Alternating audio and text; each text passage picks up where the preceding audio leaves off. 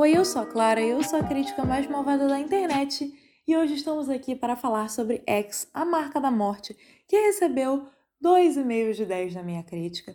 Pois é, gente, enfim chegou o dia em que a A24 me decepcionou. O filme foi dirigido e roteirizado pelo Ty West e é ambientado em 1979. Aqui vamos acompanhar um grupo de jovens que vão para uma fazenda no interior do Texas a fim de fazer um filme adulto. Mas os donos da fazenda, um recluso casal de idosos, não são bem o que parecem.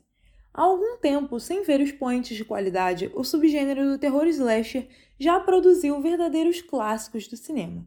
E claramente o Ty West mirou em fazer uma homenagem ao gênero, tanto em relação à ambientação, tanto quanto decadente, como em relação aos seus elementos narrativos.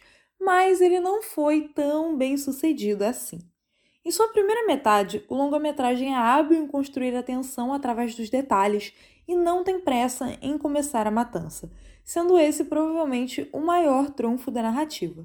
O elenco inteiro também fez um trabalho competente, embora esses não sejam personagens especialmente bem desenvolvidos, eu diria. O Martin Henderson é o N.D. Roy, o produtor do filme adulto, que é canastrão na medida certa e a Mia Goff encarna a protagonista Maxine, que é o grande destaque do filme e acho que ela teve aí a melhor atuação desse grupo.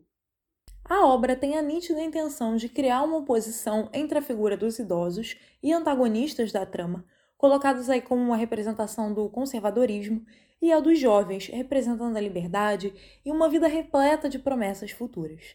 Mas tal oposição torna-se um pouco ridícula quando a suposta liberdade vem na forma de participação em uma das indústrias mais sujas existentes, que é a dos filmes adultos. Sem contar que a constante exploração da nudez feminina pela produção e a quase ausência de nudez masculina já diz bem a que tipo de liberdade o diretor e o roteirista se refere. Tampouco ajuda o fato de que as motivações dos vilões são fraquíssimas e baseiam-se somente em ambos terem envelhecido não é novidade que a indústria cinematográfica tende a preferir histórias sobre jovens, enquanto relega para os atores mais velhos papéis de coadjuvantes apenas, mas esse longa-metragem eleva isso a outro nível, ao praticamente demonizar o envelhecimento e colocá-lo como equivalente a ser invejoso e asqueroso. Além disso, a resolução simples para toda a problemática da narrativa no último minuto soa fácil demais e até um pouco ridícula depois de tudo que a gente assistiu.